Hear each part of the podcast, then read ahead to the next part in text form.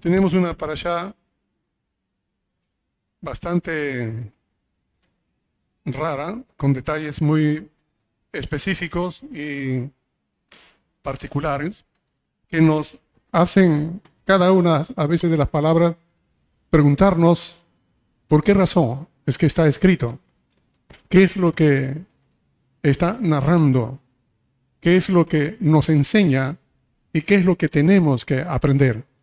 Hay una gran necesidad de poder ver qué es lo que Dios nos está queriendo enseñar, por un lado, y cuánto nosotros debemos aprender de lo que enseña. Y eso tiene que ver con la actitud del corazón. Dios bendito sea, registra todos los datos que parecen a nuestros ojos un poco bochornosos, otros vergonzosos, otros buenos, pero Dios no oculta nada de lo que pasa en la vida de todos los que están involucrados en la Biblia y describe las cosas claras, sencillas, turbias y oscuras para hacernos ver de que Dios no, no oculta nada y que nosotros no podemos parcializar las cosas de acuerdo a nuestro criterio. La segunda cosa es, ¿por qué Dios hace esto? ¿Cuánto es lo que debemos aprender de lo que Dios quiere enseñarnos? Entre las cosas que Dios quiere enseñarnos es que Dios observa todo. Nada se le pasa por alto. Él controla la circunstancia, no deja que nada se mueva sin su control. Segundo, Él conduce todo lo que sucede, lo canaliza y lo lleva a sus propósitos. Esto es una de las cosas que nosotros nunca debemos olvidar. Dios sabe todo. A Él nada le pasa por alto las cosas que nosotros podamos hacer, sea visiblemente, podemos hacer cosas para crearnos una imagen favorable o lo que fuera, pero Dios no desconoce lo más profundo de las intenciones nuestras. Más que solo los actos, también conoce las intenciones. Y no solamente nos da por los actos, sino por las intenciones del corazón. Muchas cosas suceden en nuestras vidas que nosotros podemos decir, pero yo no hice esto, yo no hice aquello. Pero Dios conoce la intención. Muchas cosas que hemos hecho es con alguna intención que Dios toma eso como una raíz y que esa raíz lleva frutos más adelante. Entonces, lo que tenemos como respuesta o situaciones circunstanciales son a veces el resultado de lo que nosotros en lo interior mucho tiempo antes hemos almacenado. Esto es algo que debemos aprender. Eso tiene que ver con nuestra docilidad de corazón. ¿Cuánto somos capaces de ser sensibles a la enseñanza del Señor, aprenderlo para que no incurramos en las mismas cosas?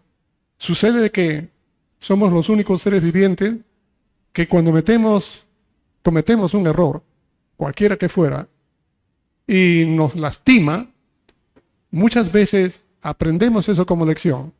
Pero hay otros, en otras circunstancias, que volvemos a cometer el mismo error. Y le echamos la culpa a otro, a la vida, a quien sea, pero eso es porque no hemos aprendido y no hemos querido aprender lo que Dios ha dejado escrito. Esto nos abre a una enorme cantidad de preguntas y explicaciones.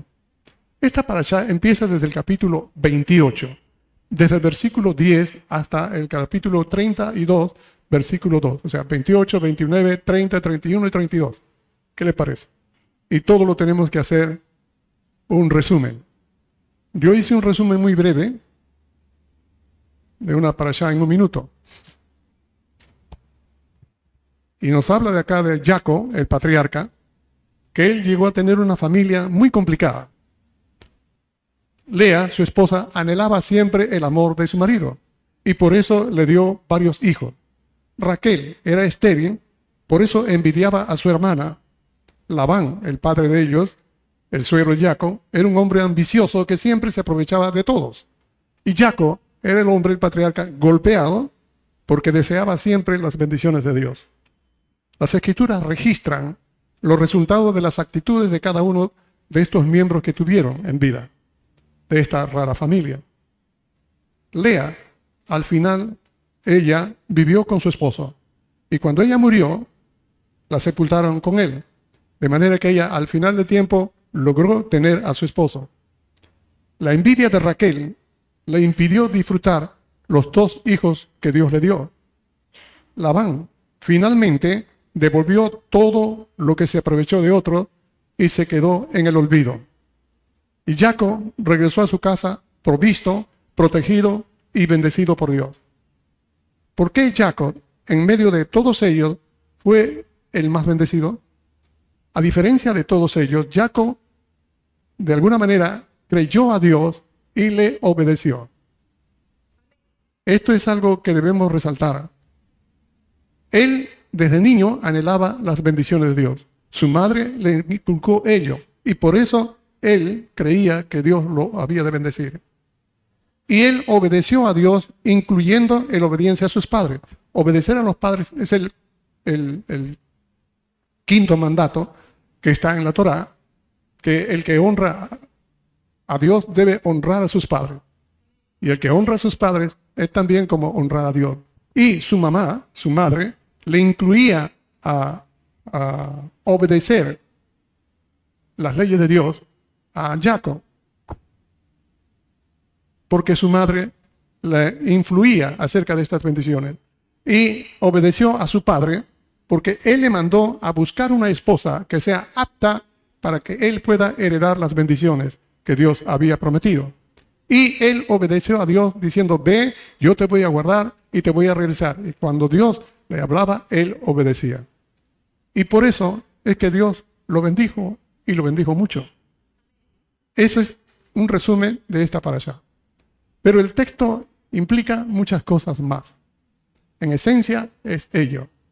Una de ellas dice que en el capítulo 28, en el versículo 10, de donde empieza la allá viene la palabra Bayetze. Bayetze en hebreo significa y salió, como quien eh, sale mirando atrás. No es alguien que se pone en la planta para salir una carrera, sino alguien como que sale porque lo están empujando, saliendo, algo así. Esto es Bayetze. Dice en el capítulo 28, versículo 10 del libro de Bereshit o el libro de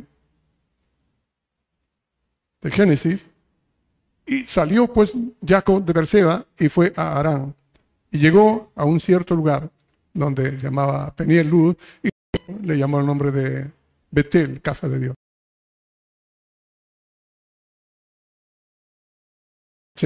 Él salía escapándose, ah, como cuidar su vida, proteger, escaparse de una presión.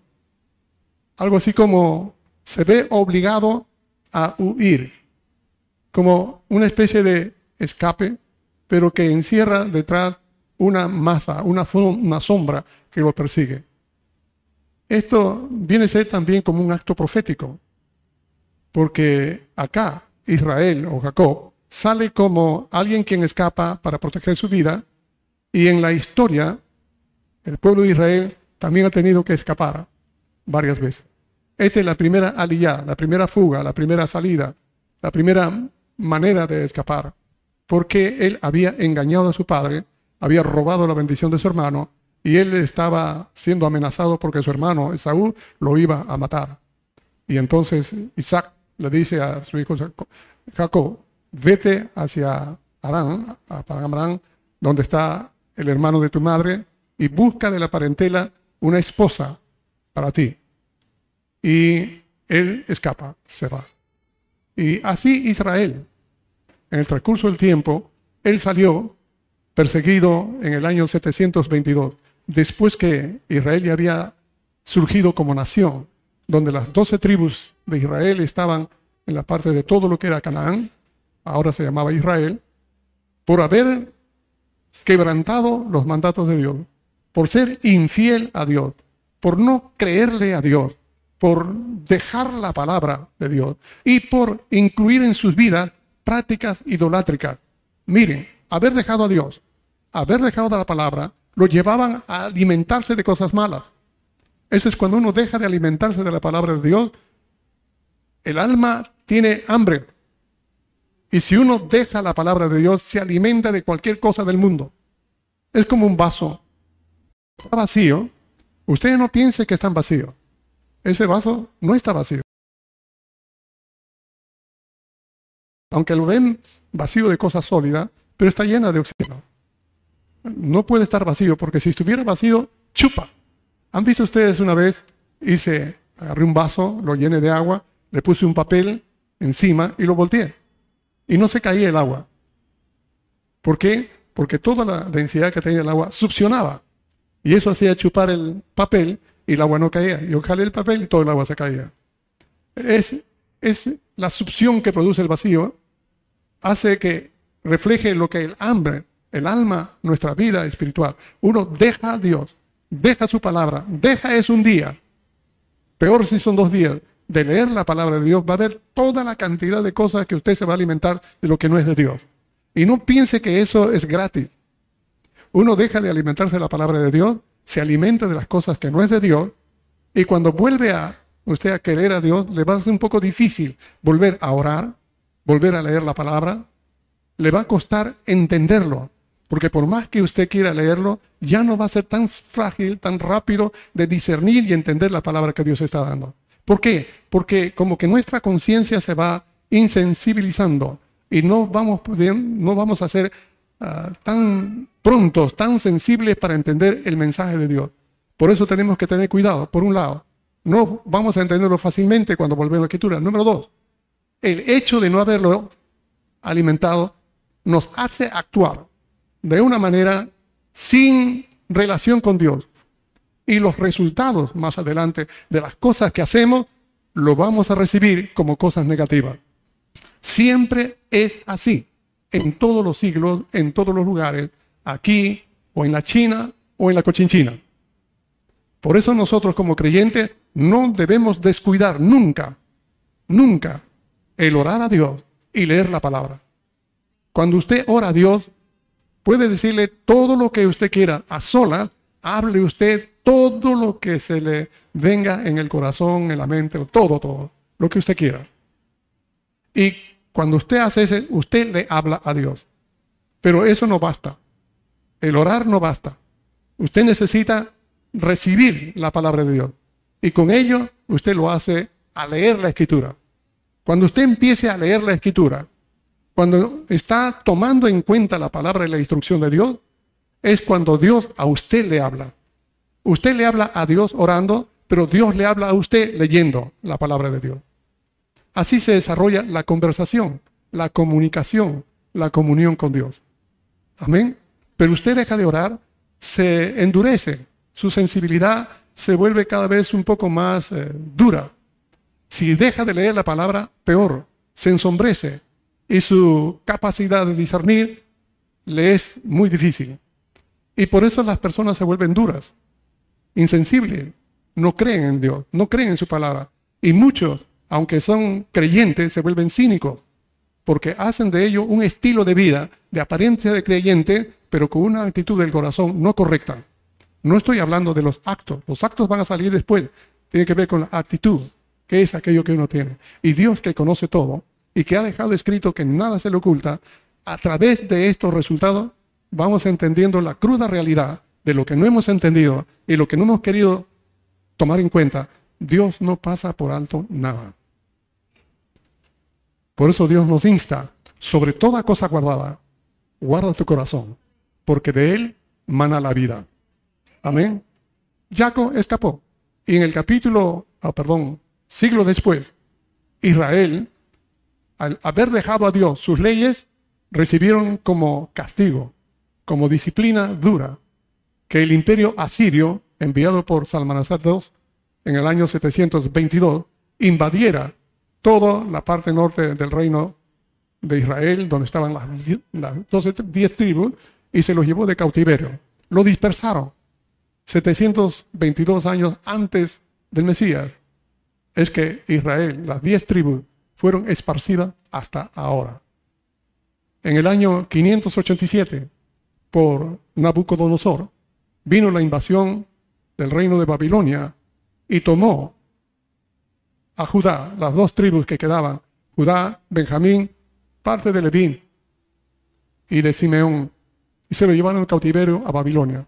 Los eh, momentos que estos ocurrieron están escritos, dan mucha, mucha impresión ah, para lo sensible, no se le puede concebir. Era, era lo más triste que puede uno imaginarse. A veces uno no tiene idea viendo las películas y cuando uno lee la escritura, el terrible tipo de castigo que yo era en grado a la terrible intensidad de mal que habían hecho contra el Señor. 70 años después volvieron los de Judá hacia Israel, pero Dios había anunciado que Israel había de, haber sido cautivo. Esa es la primera. Pero hubo tres más. La segunda fue cuando fueron llevados cautivos a Egipto. Eh, Israel con toda su familia llegaron a Egipto y estuvieron allí saliendo de Canaán durante 430 años. La mitad de esos tiempos vivieron bien, pero el resto de la mitad vivieron peor que esclavos, como animales. Y es que también habían salido de Canaán.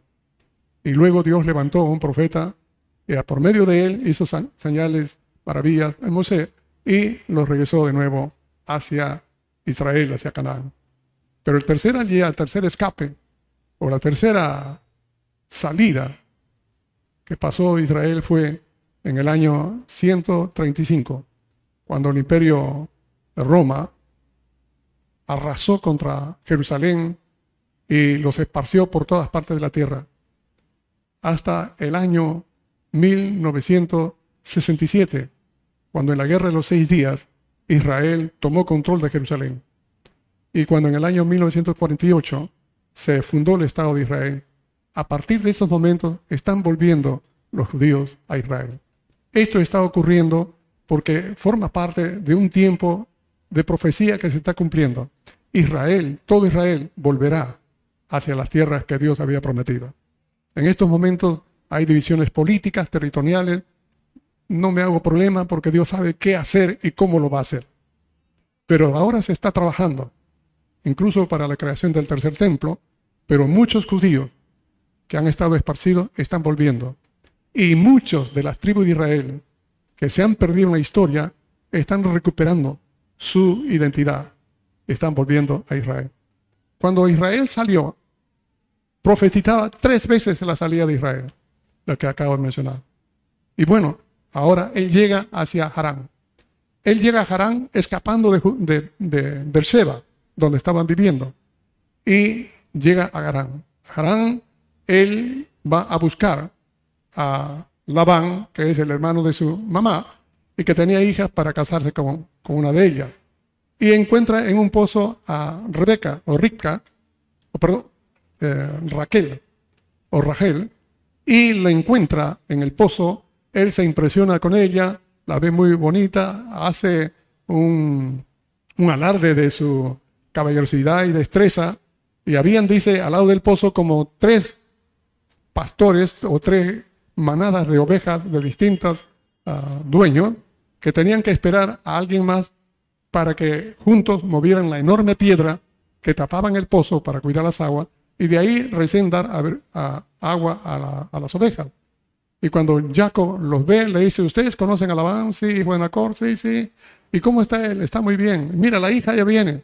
Y entonces él le dice a los que están ahí, para poder conversar con, más con libertad con la hija, le dice, miren, todavía es temprano, denle de beber agua a ella, entonces váyanse. Así que la dejan solo con él, con ella. Pero ella le dice, no podemos, tenemos que esperar a todos para mover la piedra, que todos beban las aguas y se vayan por turno. Y entonces no dice nada, y llega Raquel y cuando la ve, él lo primero que hace es impresionarse y él solo agarra la enorme piedra que necesitaba más de cuatro personas para mover, solo la mueve y le saca agua para las ovejas y se quedó impresionada Raquel. Cuando se quedó impresionada, él va y la abrazó y la besó. Imagínese, puso su estampa, su sello. Así que ella, emocionada, le pregunta qué pasó. Y él dice, yo soy tu pariente, soy hijo de Rebeca, hermana de tu padre Labán y he venido acá a buscar. Y ella se fue corriendo y le habla a su familia. Y Labán, el hermano, era un hombre ambicioso porque eh, cuando vino la primera vez Eliezer, el siervo de Abraham, buscando una esposa para su hijo Isaac, fue a su misma casa, casa de Labán. Y ahí estaba Rica o Rebeca. Y cuando le cuenta la historia que él vino para buscar una esposa para su siervo Isaac, eh, le cuenta los detalles, él dice, sí, está bien, esta es la guía de Dios, ¿qué podemos hacer? Sino que de ayer, y cuando Eliezer dice que ella aceptó y que todos aceptaron que ella va a casarse, entonces, contento, él regala 10 cargas de camellos, de ropas, joyas y todos a la familia y a ella. O sea, fue, fue muy, muy provechoso la llegada de Eliezer para que pueda llevarse a la hija a casarse con el hijo de Abraham. Ahora, ahora viene el hijo de Isaac, el hijo de un millonario. Y Labán dijo, uy, es el hijo de Rebeca, sí, de Rebeca, la que trajo mucho dinero y salió corriendo y lo fue a buscar a Jacob. Pero a Jacob no lo vio con camellos, ni caballos, ni ovejas, sino lo vio con un palo seco. Sin nada. Pero como es el hijo, así que se lo lleva a su casa, y ahí Jacob le cuenta toda la historia de cómo ha sido, por qué está acá, cómo ha escapado.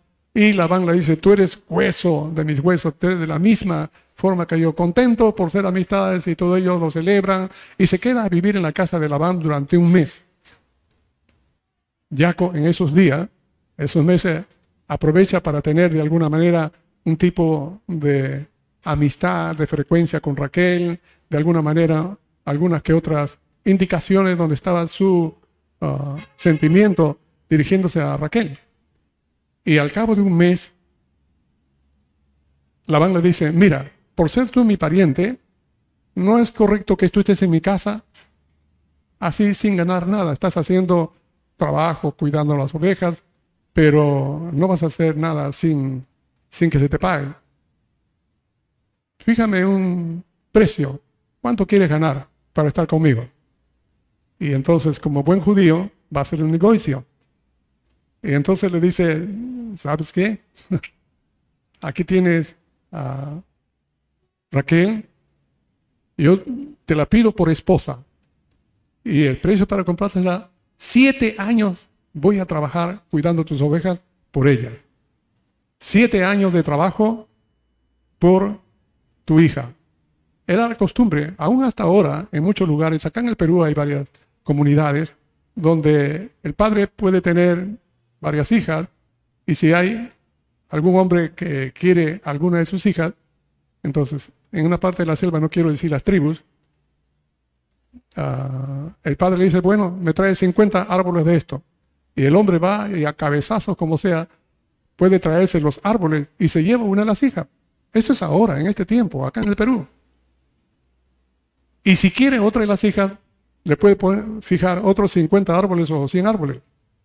Yo lo he visto y me quedo sorprendido. Así que eso es algo cultural. En la antigüedad, allí en el Medio Oriente, en ese tiempo, también funcionaba. Así que no es extraño que eso pasara.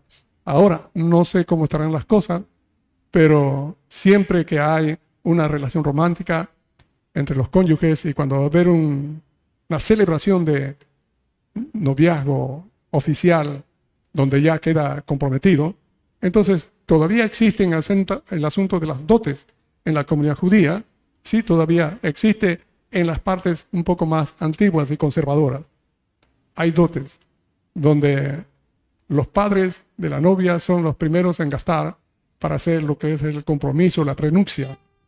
Y en el segundo, ya en el matrimonio oficial, es donde ya se invierten mucho más, donde el novio hace la mayor parte de todo eh, la ceremonia y los padres le dan las dotes. Los padres de ella y los padres dan dotes a, a los novios. ¿Por qué?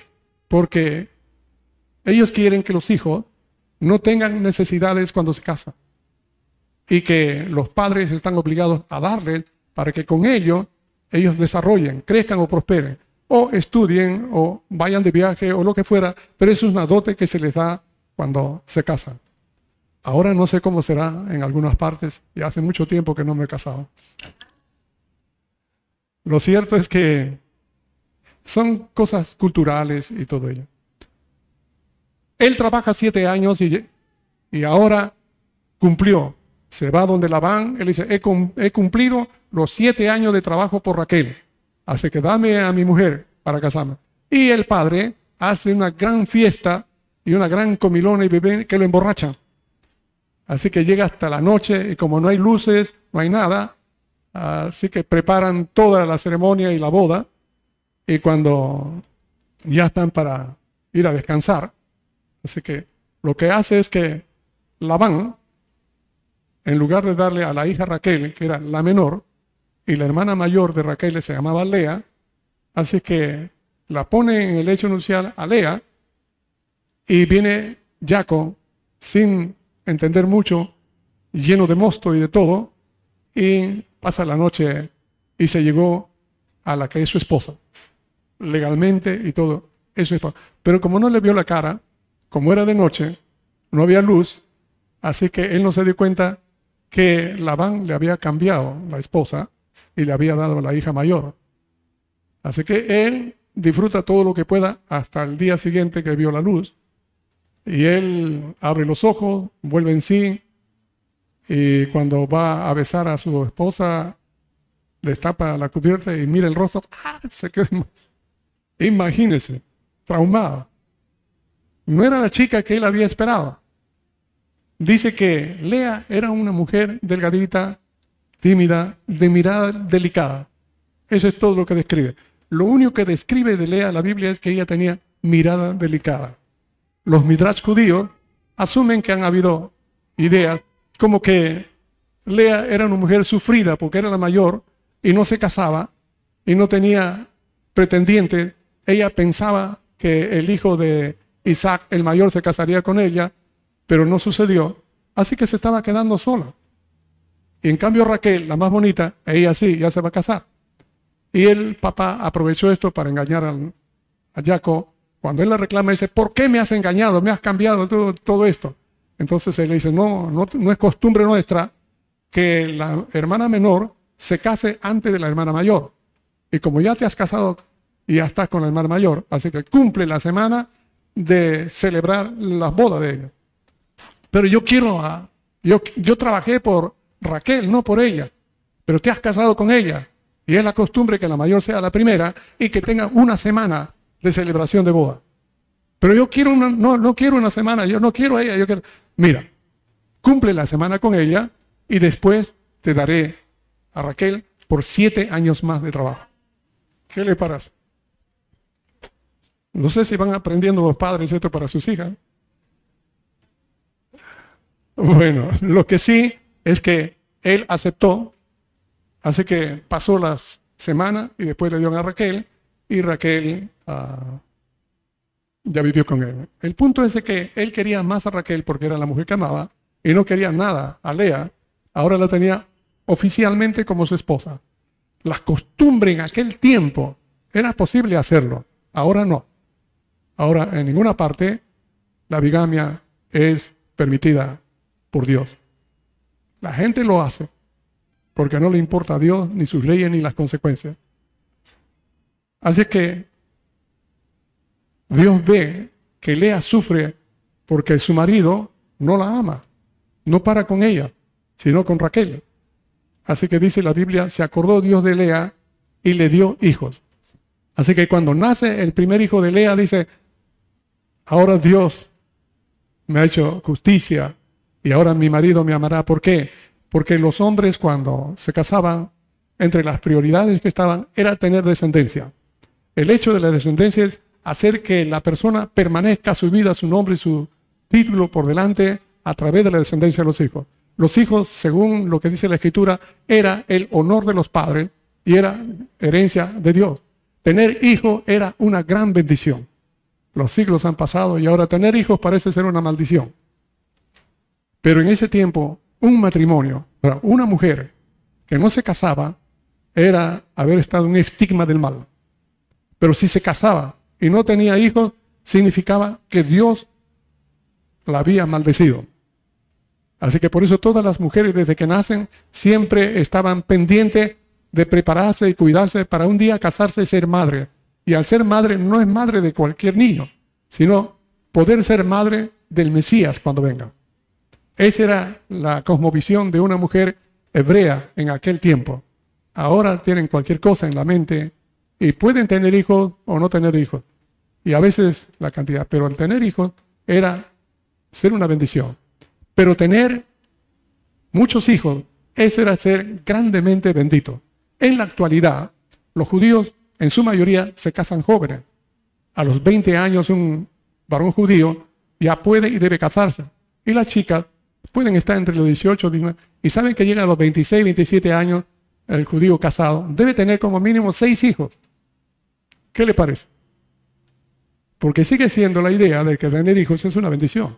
El problema ahora es que miran las cosas como están y las circunstancias. Por eso me preguntan a mí, ¿y cuántos hijos debo tener? Yo no puedo decirlo. Yo siempre digo a las personas, cuando se casan, bueno, es cuestión de cómo cada uno va a establecer su familia. Porque las parejas tienen sus formas de ser y arrastran costumbre. Y de acuerdo a cómo ellos se acomoden, se adecúan, se adecúan y van a proyectar, es que desarrollan tener hijos, muchos o pocos, o casi ninguno. Algunos dicen, no, prefiero estar uno, dos o tres años uh, todavía disfrutando nuestro matrimonio. Tiene razón, tiene su punto de vista valorable, pero si me preguntan a mí, les digo, bueno, como así pasa, yo sugiero, sugiero, no mando, que cuando se casan tengan hijos quizás dos mínimos seguidos. Sí, ¿y por qué? Porque cuando una mujer cuida en no tener hijos por los primeros años de matrimonio, tienen todo el derecho, no se les puede criticar, pero lo que hacen es debilitar toda la fábrica, el estilo de reproducción. Y cuando quieran, después de algunos años, tener, van a tener problemas para poder gestar. En muchos casos no pueden hacerlo. Algunos dicen, yo quiero evitar por el momento, pero de repente no saben si uno de los dos es estéril. Por eso que después que pasa el tiempo, no pueden tener hijos y sufren esperando de alguna u de otra manera cómo hacerlo. Entonces, cuando uno se casa estando de joven y en poco tiempo empieza a tener, ¿por qué dos hijos? Porque cuando los niños crecen, entre los dos se hacen amigos, se entretienen, desarrollan. Y cuando alguien dice, bueno, yo, primero que nazca el primero, y después de tres o cuatro o cinco años tengo el segundo, sabe que a los dos les quita la capacidad de desarrollar amistad, porque el mayorcito se acostumbró a ser el engreído, y cuando aparece un segundo le quita ese privilegio de ser el mayor. Pero otro lado, le obliga al mayor a dejar de ser niño para convertirse en el guardián del hermano menor. Y pierde su libertad, pierde su capacidad, él de desarrollar como niño para convertirse de niño en alguien responsable de una criatura. Por eso es que cuando están no mucho tiempo de diferencia, se ayudan mutuamente, sirven. Los padres, en cierto modo, descansan un tanto. Pero cuando hay uno solo, uno tiene que dar toda la atención a uno. Y después de un tiempo darle otra vez toda la atención a uno. Económicamente resulta más ventaja, más ventaja, porque en un solo paquete compra todo. Pero cuando pasa el tiempo y la diferencia, entonces cada uno de ellos es gasto nuevo, gasto nuevo. Entonces, a la larga, no resulta tan positivo tener hijos muy distantes. Y a la, a la primera es porque no conviene tener hijos muy tarde. Uno los puede tener cuando quiera, pero no va a tener el tiempo para criarlos. Cuando uno espera tanto tiempo ah, y una persona ya pasaron los años y después de un tiempo tiene un hijo, cuando tiene, si fuera una chica, una niña, a los 10 años ya el papá ha perdido mucha fuerza física. Y cuando ya tiene 13, 14 años, la chica es bonita, ya se van a dar cuenta ustedes cuántos buitres hay volando alrededor de ella. Pero ya el padre no tiene la fuerza ni la energía para cuidarla, aunque ande con una escopeta. Lo cierto es, hermanos, que estas cosas nos hacen pensar, porque el caso de Lea fue que ella tuvo constante hijos, uno, dos, tres, cuatro, y después ahí se detuvo. Luego tuvo tres más, siete hijos, que ella le dio una mujer fértil, una mujer judía. Y en cada uno de sus hijos ella volcaba esperanza de que el marido por causa de los hijos, que le debería dar orgullo al hombre, debía darle honor al hombre ante la comunidad, porque dice, el hombre joven, el marido joven, cuando tiene hijos desde la juventud, toda la gente le va a dar honra a este hombre. El Salmo 127 dice, bienaventurado, bienaventurado el varón que llenó su aljaba de ellos. Aljaba es el estuche donde se ponían las saetas de una flecha y cuando habla de llenaba su aljaba dice su espacio, su lugar de familia, tener muchos hijos. Dichoso el hombre. Toda la gente lo van a admirar. Se va a sentar él con orgullo y dignidad. En aquel tiempo era así. Ahora han ido eliminándose ese tipo de principios morales. Lo cierto es que Raquel era estéril y llevaba años con Jaco y no le daba ningún hijo. Y cuando veía que su hermana tenía hijos, le tenía envidia. Envidia a su hermana. Y antes ella y Raquel eran amigas, eran hermanas muy llegadas. Por causa de esto se volvieron enemigas. Así es que al tener la envidia, le nubló la capacidad de discernimiento. Le dice a Jacob, dame hijos si no me muero. Y es como decirle, mira Jacob, ella te ha dado hijos, ¿por qué a mí no me das hijos? Y esto lo ofendió a Jacob y le dice, ¿acaso yo soy Dios que te impidió el fruto de tu vientre? ¿Acaso yo tengo el problema? Si yo tuviera el problema, no tendría hijos con, con Lea. El problema era de, de Raquel, no de él. Y entonces le dice, bueno, si yo tengo ese problema, acá está mi sierva. Es la costumbre también en la antigüedad de que la sierva era como alguien que le pertenecía a la ama y podía tomar ese acto como así el caso de Sara con Agar, la esposa de Abraham, que ella creyó que Dios le había dado hijos a Abraham, pero como ella era estéril y anciana, pensaba que no iba a ser por ella, sino a través de la sierva que él tenía. Entonces le puso a la sierva para que Abraham se allegara a ella y entonces cuando ella saliera embarazada y al dar el hijo, ella se sentaba en las piernas de la, de la ama, en este caso Sara, y cuando ella advertía a los hijos era como, cuando nacía la criatura, era como si naciera de la dueña o de Sara. Esto mismo hace Raquel y le da a su sierva, a Bila, a Jacob, para que tenga hijos Raquel, pero por medio de su sierva Lea. Así que no protesta, no dice nada Jaco y tiene relaciones con la sierva de Raquel y sale un hijo. Al cabo de terminar esto, otra vez tiene relación con ella y sale otro hijo. Raquel se siente dichosa porque ahora tiene hijos, aunque ella no lo dio, pero le pertenece, ahora tiene hijos de, Raquel. Y le pone por nombre Gad Yosef. Y cuando esto se entera y ve Lea, también le da a Silpa su sierva a Jacob, para que él también se llegue a la sierva de Lea y le dé hijos. Y también le dé dos hijos. Y esto hace que Jacob comience a contar los hijos, ya son ocho. Cuatro de Lea, dos de Silpa, dos de Bila, y cuenta la escritura que Rubén fue en el tiempo de la cosecha del trigo y encontró en, las, eh, en todos los atos mandrágoras son a veces un poco raro describir qué, qué fueron. Pueden ser como los frutos de un manzano o de una pera de color amarillo, color rosado, pequeño, o brutones, o algún tipo de que le llaman eh, mandrágora. Lo cierto era que supersticialmente o supersticiosamente la gente creía que estos eran frutos afrodisíacos y fértiles, que aquellos que no tenían hijos podían tener hijos comiendo esta fruta. Y Raquel vio que su sobrino Rubén traía esa mandrágora y ella creía que le podía hacer grande beneficio para que pueda salir su esterilidad. Y le, da a, le habla a su hermana Lea, dame de tus mandrágoras. Y ella le dijo, ¿acaso tú ya no te robaste a mi marido? Ahora también quieres robarte a mandrágora de mis hijos. Y entonces Raquel le dice, bueno, como buena judía, vamos a hacer un negocio. Yo, tú me das los mandrágoras yo te doy mi marido. Fíjese. Por eso decía una familia medio rara. Así que así ella acepta el trueque ella, y cuando llega en la noche, después de estar ah, en el campo, Jaco, se sale en el camino, Lea le dice, tienes que venir conmigo porque yo te alquilé, ya pagué Imagina, es como si fuera un prostituto.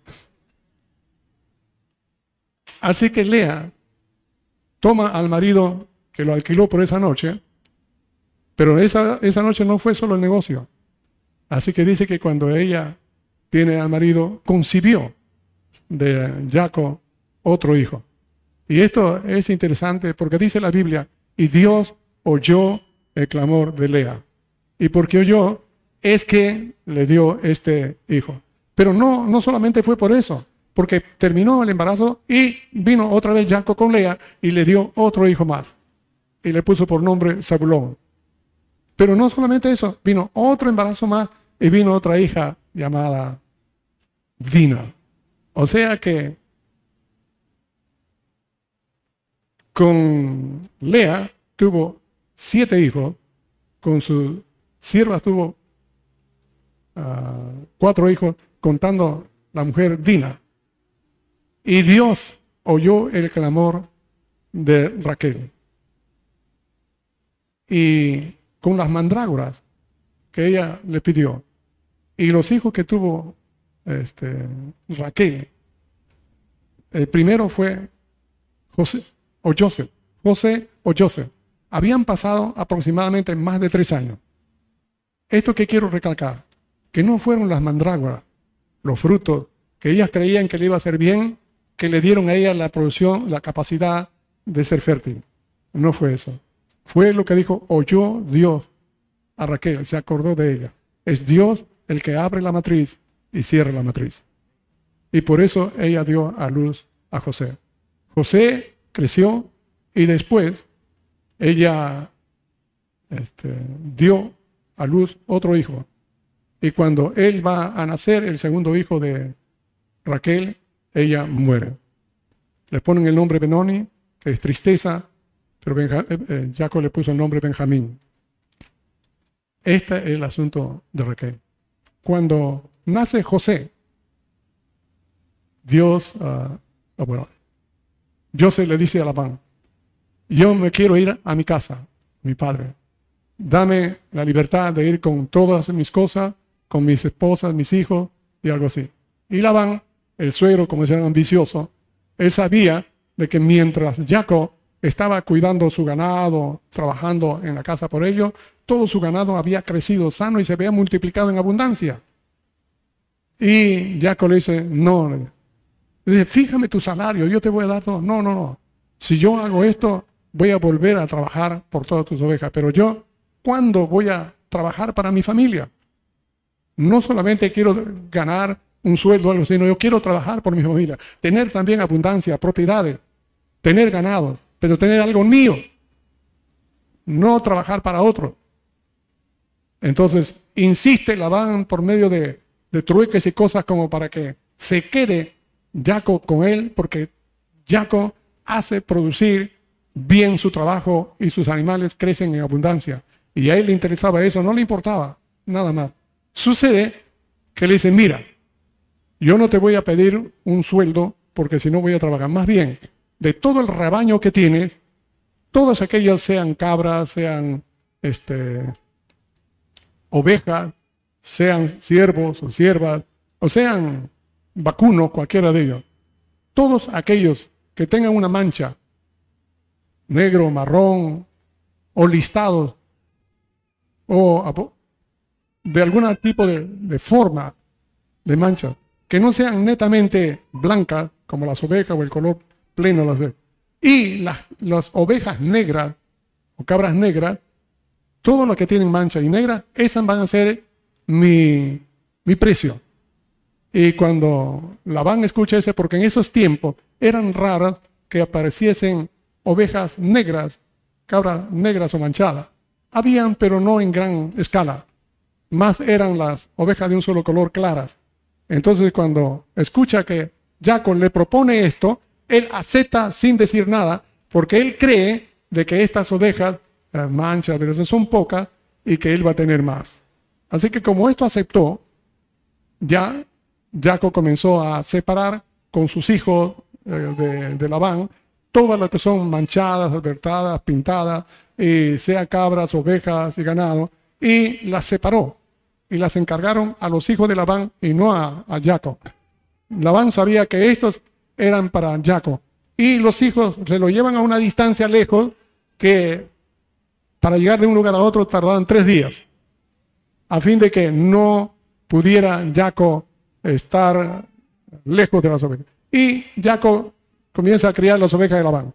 Sucede de que él tiene algunas astucias, algunas ideas, y él había sido ganador y ganadero y sobre todo pastor cuando estaba en la casa de su padre. Y en la casa de su padre, Isaac, Isaac era alguien quien conocía de ganado, porque también tenía muchos ganados. Y Isaac había conocido de ganado también por su padre. O sea que Jacob tenía tres generaciones de maestros de cuidar ovejas. Abraham, Isaac y él. Tantos años viendo cómo criar, cuidar, multiplicar y ver refustecer el ganadería, lo aprendió. Y eso pudo invertir un poco ese tiempo cuando estaba cuidando las ovejas de Labán por los 14 años de trabajo para tener las esposas. Pero ahora él usó todas sus artimañas para multiplicar las ovejas manchadas, salpicadas y oscuras.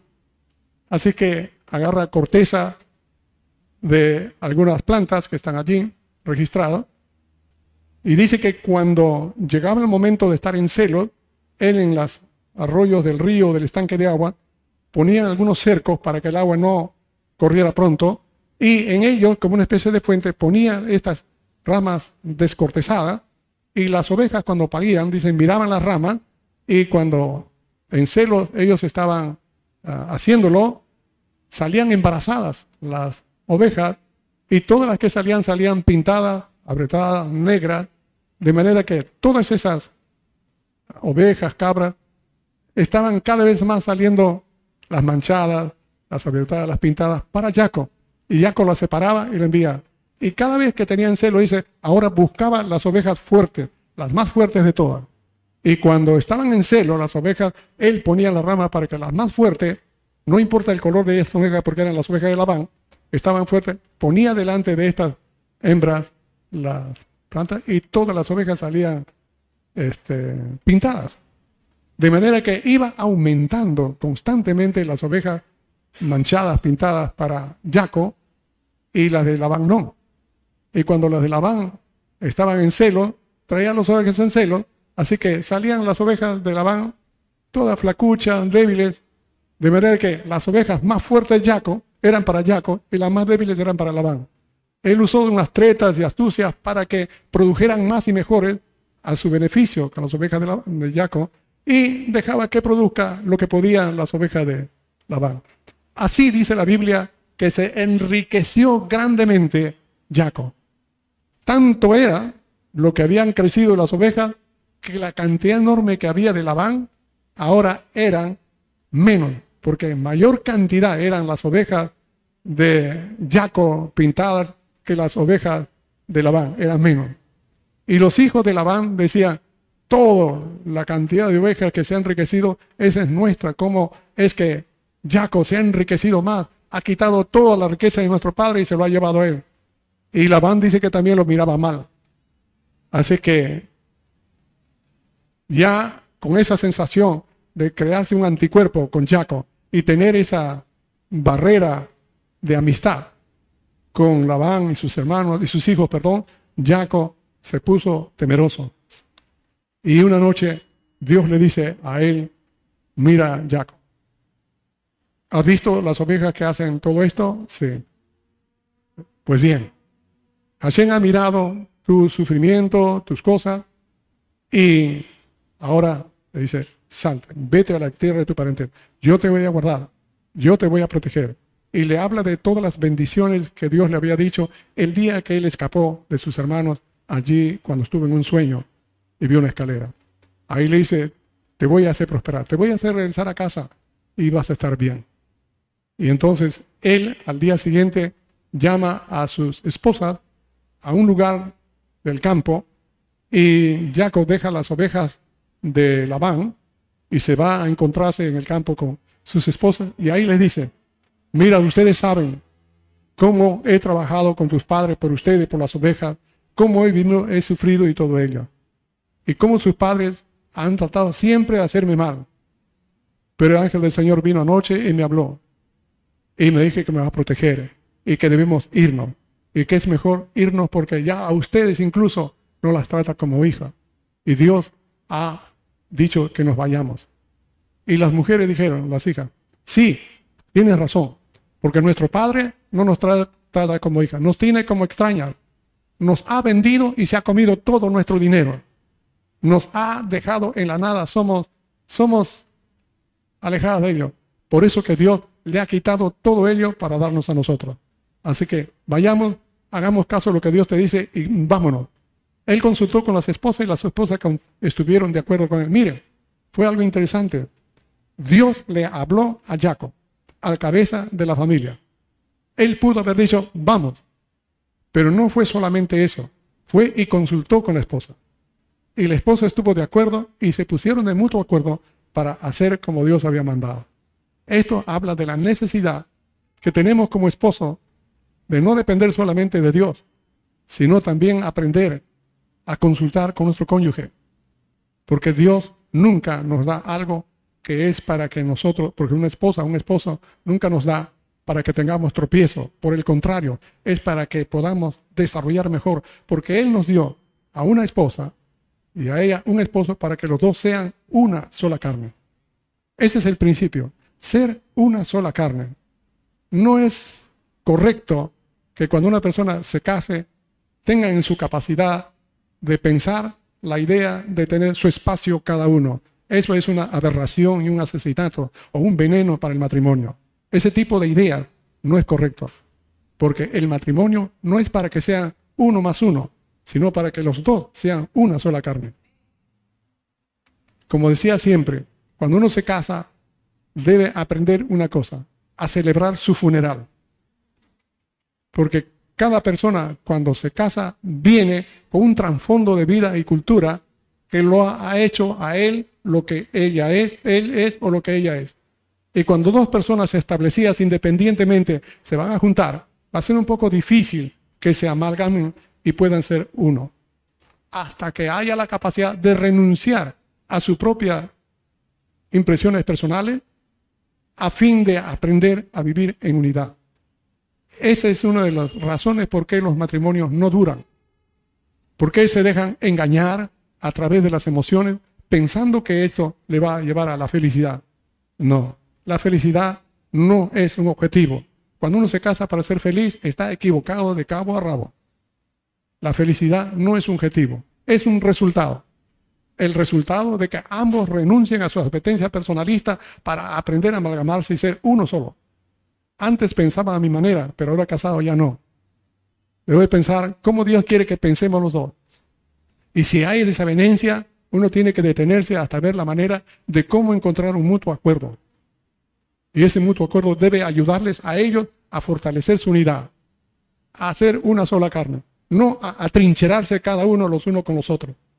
Por eso Chaco nos enseña en esta parte cómo él, a pesar de tener el mandato de Dios, fue a consultar con Y como ellas aceptaron, así hicieron. Y con la misma, es que sin pérdida de tiempo, agarraron los camellos, subieron a los hijos, ponieron los paquetes, todas las cosas, tuvo sus siervos y siervas y alustaron a toda la ganadería y todos salieron disparados. Llegaron y caminaron sin decir nada. Jaco tampoco no fue a la ganadería, se escapó de su suero y así se fueron cruzando el río y todos llegaron hasta la zona del monte Galat. Después de tres días en que Labán, el suegro, que estaba alquilando ovejas, se entera de que Jacob se había ido, así que él levanta a todos sus parientes y su gente de a caballo y van a perseguirlo. Para encontrarlo tardaron siete días, imagínense, y lo encuentran en Galad y allí lo confronta. Le hace, te has escapado llevándote a mis hijas como rehenes y trofeo de guerra y has, has hecho esto y te has robado. Si tú querías irte, podías irte. Pero ¿por qué te has robado a mis dioses? Así que Jacob se queda sorprendido por dos cosas. Es que el día que se escapaban, Raquel se había ido al cuarto de su padre y había rebuscado sus pertenencias y se había extraído los ídolos de oro que tenía este idólatra Labán. Ese era para ella parte de su dote. Como no le dieron dote el día que se casó, porque ni siquiera le hicieron fiesta de matrimonio, así que ella tomó los y se lo llevó. Así que cuando Labán los encuentra en el monte, ella agarra a sus dioses, lo pone sobre las dalmas de un camello y se sienta encima de él. Cuando llega Labán, le increpa esto a, Jacob y Jacob le dice, yo me escapé por miedo a que tú no quisieras darme a mis hijas ni a mis esposas a mis hijos. Yo me fui y no me he robado nada tuyo. Y si tú crees que te he robado, aquel sobre todos los dioses, que se muera aquel que se llevó tus dioses. Y él no sabía que Raquel, su amada esposa, se lo había robado. ¿Qué le parece? Así que Labán manda a buscar en la tienda de Jacob, después en la tienda de Lea, en la tienda de Bila, en la tienda de Silpa, después en la tienda de Raquel, y le pide a Raquel, y Raquel le dice, Señor mío, no me puedo levantar, perdóname, porque estoy en esos días de la mujer. Así que no se podía levantar. Eso significa de que en aquel tiempo una mujer que estaba en su periodo menstrual estaba incomunicada. Se sentaba en un lugar y nadie se acercaba a ella, ni ella podía tocar nada de las cosas. Y así hasta que pasaran los días de su, de su periodo. Así que el padre le creyó. Pero lo que estaba haciendo era Raquel, que no era por el periodo, porque estaban ahí debajo de ella los dioses. Y bueno, finalmente Jacob le increpa a. Le increpa cómo aprovechado de él, cómo le hizo trabajar, cómo le explotó, cómo le cambió diez, veces el salario, cómo estaba queriendo siempre lo, lo peor. E incluso venía para hacerle algo mal. Pero el Dios de, de, Abraham, el Dios de Jacob, le advirtió a Labán, no, no le hagas ningún mal, no te metas con Jacob, no lo trates impropiamente. Le dice Dios a Labán. Y entonces Labán dijo, porque Dios me, hizo, me dijo esto, por eso no te estás mal. Y aprovechó Jacob para increparle todo. Y después de un tiempo de discusiones así, Labán le dijo, mira, mira, vamos a hacer una cosa. Vamos a hacer un juramento. Y en este juramento, en este altar, en este majano que vamos a levantar, tú y yo hacemos un pacto, donde tú no vendrás con nadie y cruzarás este lugar para llegar a mí a hacerme mal y nosotros de acá tampoco cruzaremos este montón hacia ti para hacerte un mal. Y también, si tú no tomas otras mujeres o maltratas a, a mis hijas, este pacto no va a servir. Dios te ve, pero no va a servir nada de este pacto cuando tú quebrantes esto. Entonces Jacob acepta y ponen por nombre Galat y Mispa, que significa acto de juramento y una atalaya, una vigilia. Esto siempre va a estar vigilando que ese pacto nunca se pierda. Y así que Jacob agarra animales, mata, hace un banquete, una comida, donde todos pueden comer, porque ellos habían salido siete días viajando para buscar acá, entonces tendrían hambre. Y comieron, se saciaron, al día siguiente se levantaron y se fueron. Labán con toda su familia y Jacob continuó su camino hacia Berseba. En el camino se le aparecen dos ángeles del Señor, unos ángeles, y dice, este lugar es campamento de Dios. Esto, hermano, en sencilla manera, es cómo Dios guía a través de esta circunstancia a entender que Dios, cuando tiene algo en mente, Él lo hace, bueno, no es la manera correcta. Dios tiene un plan. Dios tiene un propósito donde todos los que somos incluidos a ellos obedecen a ese plan, a ese propósito eterno, maravilloso y para siempre. Por eso es eterno. Todo aquel que incluya dentro de este plan va a ser grandemente bendecido. Ahora, eso no quiere decir que no va a tener ningún problema. Ustedes han visto, Jacob finalmente fue protegido. Él escapaba de Berseba para ir a Harán y ahora escapa de Harán para irse a Berseba. Pero en el camino Dios ha ido tratando. Hasta esta parte de la parasha, todo lo que he descrito es para que veamos cómo los errores, las cosas que han suscitado, que no tienen explicación correcta, que pueden ser avaladas por el tiempo y la cultura en aquel tiempo, Dios ha usado todo. Porque Dios quería que a través de la descendencia de Abraham salga una nación numerosa. Y esta vez la suspicacia de algunos la burrada de otros, hacen cosas a su manera, pero que Dios de todas maneras las usa. la idea de Lea, la idea de Labán, que se pusieron de acuerdo para casarse con, con Jacob. ¿Usted cree que ha sido solamente un, engaño de, de Labán? No, estuvo de acuerdo Raquel para aceptar que su hermana sea la que vaya en su lugar. Estuvo de acuerdo Lea para aceptar lo que su padre dice para que ella no se quede sola. Estuvieron de acuerdo los tres. Y el que salió como víctima fue Jacob. Todo eso que estaba en artimaña, también Dios lo usó. Y así tuvieron los doce hijos. Y todo esto encierra unas cosas enormemente proféticas que no puedo decirlo ahora porque sería, por unos detalles, pasarme más tiempo. Lo que quiero resaltar es cómo Dios toma también no solamente nuestras vidas, sino nuestras decisiones, nuestras maneras de pensar, nuestros defectos, nuestras virtudes, y que cada uno de nosotros con lo que hacemos vamos a enfrentarnos con consecuencias, pero eso no va a alejar de los planes de Dios. Pero sí vamos a recibir un tipo de, disciplina, un exhorto, de una manera de podernos acomodar a fin de no volver a cometer las mismas cosas que antes hemos hecho. Y si no hacemos caso va a ser peor. Pero Dios al ponernos en este lado no nos va a dejar hasta formarnos a la imagen de su Hijo, el Mesías. Esto debe alegrarnos, porque Él es la plenitud de gozo. Cuando nosotros dejamos un poco al Señor, nos vamos a encontrar que ya no tenemos gozo, que ya no tenemos bendición, tenemos cada vez más problemas. Y cuando estamos en problemas siendo creyente, estamos peor que antes. Porque antes de venir al Señor vivíamos en problemas como para suicidarnos porque nos íbamos a la condenación. Hemos vivido con problemas. Pero cuando venimos al Señor, ahora hemos sido librados de la condenación. Y ahora somos llevados en gozo. Tenemos problemas, Él nos lleva, nos bendice, nos ayuda, nos prospera, nos provee, nos disciplina, porque estamos en Él.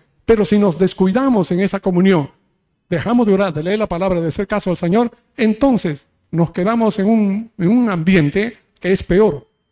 Porque sabemos que ahora somos creyentes y no somos del mundo. En el mundo hemos vivido mal, con consecuencias que hasta ahora muchos pueden sufrir. Ignorantes de todo nuestro destino, con deseo de mejorar y de cambiar. Que estamos en el Señor es una bendición que nos ayuda, nos cuida.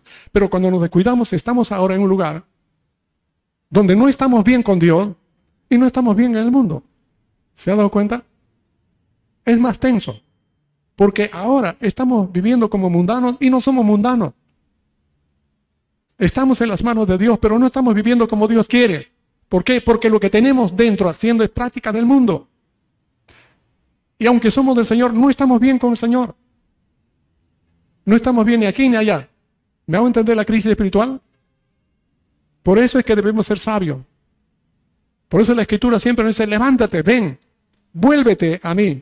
Así como habla en el libro de Oseas, en el capítulo 12, 13 y 14, el profeta Oseas. Israel, vuélvete a tu Dios.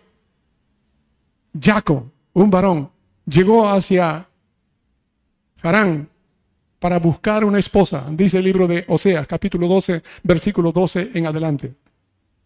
Y por una esposa, él trabajó como pastor hasta que se hizo una nación y vivió en Egipto. Y por un profeta, Dios sacó a Israel y los llevó a la libertad. Por un profeta los guió. Israel creció, se desarrolló, se olvidó de Dios, se envolvió en lo malo y la idolatría y el pecado, y por eso Dios los llevó de cautiverio. Allí se va a ver cómo en el capítulo 13 del libro de Oseas, el capítulo 14, nos habla cómo Israel fue tratado por los asirios. Era increíble la respuesta lo van a encontrar en el Salmo 137. Cuando ustedes leen el Salmo, ojalá que haya alguien, le dice a Babilonia, ojalá que haya alguien, agarre tus hijos y los estrelles contra la pared. Miren lo que dice el Salmo hipercatorio. Imagínense, como una especie de respuesta a lo que hicieron contra Israel.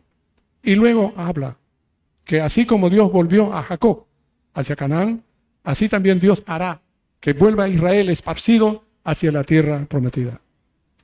Termina la para allá con el libro del de allá que es el capítulo 1 del libro de Juan, versículo 41 al 51, que nos habla de cómo Felipe está oyendo que el Mesías está por Nazaret, por Galilea, y va y lo escucha.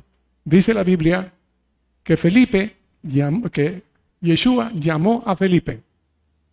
Es uno de los pocos hombres que Dios llama a través del Mesías. Y otros discípulos le siguieron a Yeshua. Pues Felipe fue alguien muy particular, muy especial. Era alguien que más adelante se convirtió en un gran evangelista, tremendo evangelista. Y el primero que evangelizó fue a su hermano Natanael. Natanael estaba a sola y Felipe le dice, hemos hallado al Mesías, de quien nos habló Moisés y los profetas. Y eso despierta a Natanael porque Natanael esperaba la venida del Mesías. Y entonces Natanael se sorprende y dice, ¿quién? Yeshua, el hijo de José de Nazaret. ¿Qué? ¿De Nazaret? Y dice, ¿de Nazaret podrá salir algo de bueno? Nazaret era como una ciudad en el camino, no una gran ciudad, sino una ciudad tipo pueblo en el camino que servía para guarnición de caballos, del ejército romano siempre quedaban allí, servía de, cuando uno viaja por la distancia, que encuentra algunos poblados donde uno puede descansar, viajar, comer, dormir, bañarse. Había hospedajes, había discotecas, no sé si en ese tiempo había discotecas, no había, pero había de todas las cosas para que un hombre que ha estado tiempo de viaje pudiera descansar. Era un lugar que no era una ciudad como Jerusalén, por decir. Era un pueblo cargado de todas las cosas, donde había pecado, negocio, cosas, a veces injusticia y cosas por el Natanael decía, de allí puede salir algo bueno. Imagínense. Y Felipe le dice, ven y ve. Cuando él va, ve al Mesías, Yeshua, Yeshua, antes que diga algo, dice, he aquí un verdadero israelita en el que no hay engaño. Felipe se queda sorprendido. Dice, ¿Me conoces? ¿De dónde me conoces? Y Yeshua le dijo, antes que te viera acá, debajo de la yo te vi sentado. Y él se quedó, pero asombrado, que sin que él pudiera dar muestra de hacerse conocer, él ya lo conocía con integridad de corazón, imagínese. Con integridad de corazón. Y por eso le dice, tú eres el Mesías, tú eres el Mesías de Dios prometido. Y Yeshua le dijo, porque te dije esto que te vi debajo de la higuera, ¿cree? Por tan poca cosa, ¿crees? De cierto, de cierto te digo, que ahora verás los cielos abiertos y los ángeles del Dios que suben y bajan sobre el Hijo del Hombre. Increíble, hermano. Natanael y Felipe nos habla de esto. Así como los ángeles subían y bajaban por la escalera que Jacob soñó cuando se escapaba de su hermano, que nos habla de muchas alegorías, de muchas cosas, que en el camino no nos damos cuenta cuántos ángeles Dios ha puesto a nuestro cuidado o a cuidarnos. Dice el libro de Hebreos, capítulo 1, el versículo 14, que Dios ha enviado ángeles para proteger a todos los que son salvos. Hermano, qué cosa maravillosa. Cada uno de nosotros somos guardados por los ojos de Dios. Pero también cada uno de nosotros somos protegidos por los ángeles de Dios. Lean Hebreos 1, versículo 14. ¿Quién lo tiene? Léalo en voz alta para que todos podamos tener una idea. Léalo, por favor. Que todo el mundo lo escuche.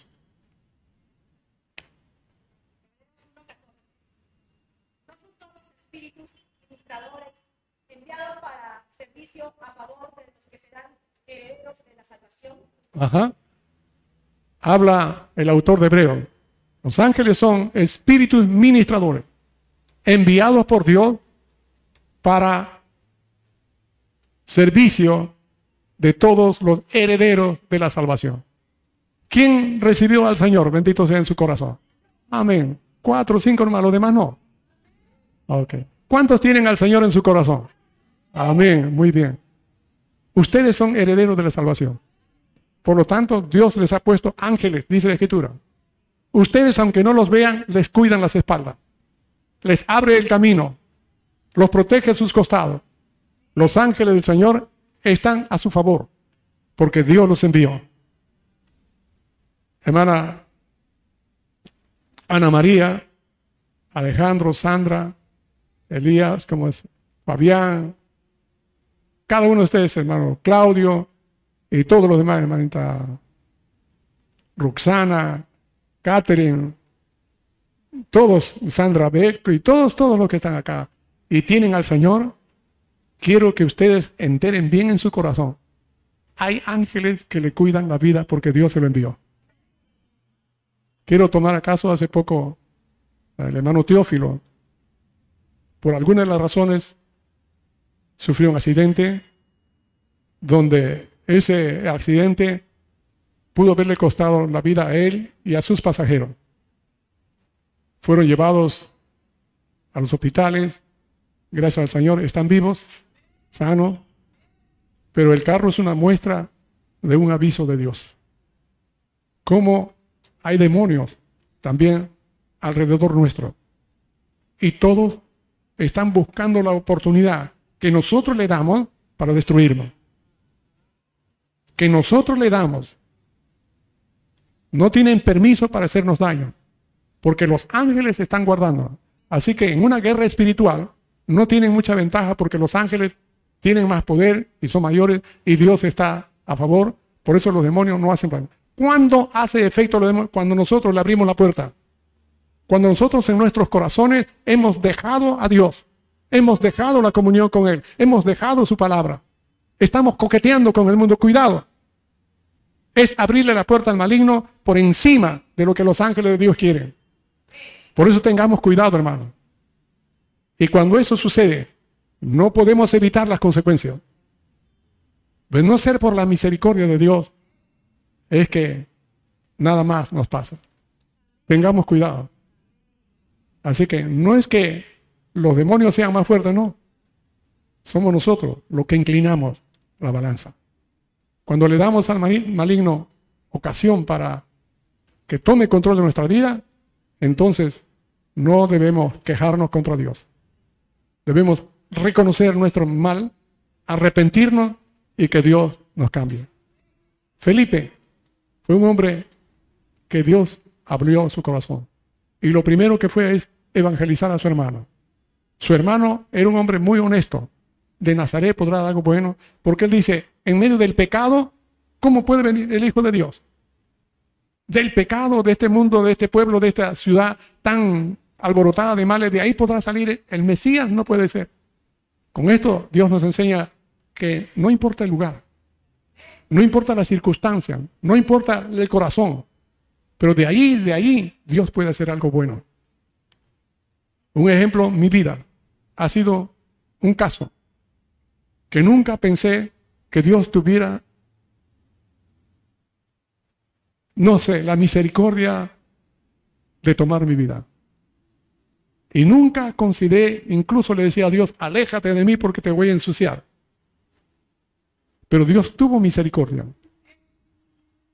De lo malo puede ser Dios algo bueno, Dios puede sacar. Hace una nueva creación. Y eso es lo que hizo Dios. Felipe se lo dijo a su hermano. Y su hermano fue y se encontró con Yeshua. Y Yeshua le dijo que él conocía su corazón. ¿De dónde me conoce? Yo te vi. Desde antes que tú vinieses acá, yo ya te conozco. Antes que tú nacieres, yo ya te había conocido. Antes que digas algo, yo sé lo que tú eres. Antes que tú pienses explicarme, cuando hay algunas personas que le hablan del Señor y no quieren recibir al Señor, dicen, no, tengo que prepararme, ¿qué va a hacer? Ya Dios te conoce, dónde eres, cómo eres, de dónde estás. No tienes nada que ocultarlo, no tienes nada que decir. Dios sabe todo, Él te conoce. No podemos saber, Señor, tú sabes, yo pequé por esto, explicándole, tratando de persuadirle a Él, quererle convencer a Dios, justificarse ante Él. No, es la peor barbaridad que hacemos. Él nos conoce, lo más profundo. Y lo mejor que hace Natanael dice, tú eres el Hijo de Dios. Y Jesús dijo, solo por esto crees. Por eso ahora vas a ver los cielos abiertos. Hermano, no necesitamos tanta enseñanza bíblica. No necesitamos tanta revelación bíblica. Lo único que necesitamos es que lo poco que Dios nos ha dado, con eso creerle a Él con todo nuestro corazón. No necesitamos nosotros elaborar enorme cantidad de conocimientos proféticos ¿eh? para, bueno, voy a ver qué voy a hacer. No, ese es el peor engaño que uno puede tener. Si vuestra fe fuese como este pequeño gramo de mostaza, sería suficiente para mover estas montañas. Hermanos amados, Dios está listo para abrir los cielos a nosotros. ¿Qué espera de nosotros? Que tengamos un corazón sencillo para creerle a Él y que tengamos una disposición como Felipe para ir y anunciar a otro. Hermanos amados, no es cuestión de aprender tanta Torah. ¿Sabe qué? La Torah nos habla del Mesías. Así como cuando Jacob se despertó y vio un sueño que Dios estaba en este lugar, él agarró una piedra, lo levantó y lo ungió con aceite. Esto es una señal profética, una señal profética de la unción y de la piedra, porque nos dice la profecía que Dios enviaría el Mesías como una roca, como una roca fundamental. Y esa roca es el Mesías. Y fue ungido por el Espíritu de Dios. Y Él es el fundamento de nuestras vidas cuando le dijo a sus discípulos, ¿quién creen que soy? La gente dice, tú eres el profeta, tú eres... ¿Y ustedes qué dicen? Pedro dice, tú eres el Mesías, el Hijo del Dios viviente. dice, eres dichoso Pedro, porque no te lo reveló cada ni sangre, sino mi Padre que está en la cielo. Y sobre esta roca, sobre esta afirmación que dice, tú eres el Mesías, yo edificaré mi Keilah, mi congregación, mi pueblo. Y las puertas del infierno no prevalecerán contra él. Y Pedro, antes de morir, escribe su carta diciendo, Él es el fundamento, la roca desechada por los hombres, es la principal piedra del ángulo. Y vosotros sois piedras vivas que se acercan a Él, que es el fundamento. Así que hermano, debemos tener el corazón sencillo como Natanael, porque Dios tiene tanto para nosotros. Y en todo el camino de ustedes, Dios los está guardando, los está protegiendo y le está dando siempre la oportunidad de que usted discierna cómo Dios le quiere a usted mostrar la riqueza de los cielos abiertos. Cada uno de ustedes, hermano, depende de la actitud de ustedes, depende de la actitud y la fe. Si ustedes ven esas cosas que Dios ha preparado, grandísima y preciosa promesa, echen mano de ella. Solo los mediocres no toman en cuenta eso. Se quedan acostumbrados al ritmo en que están.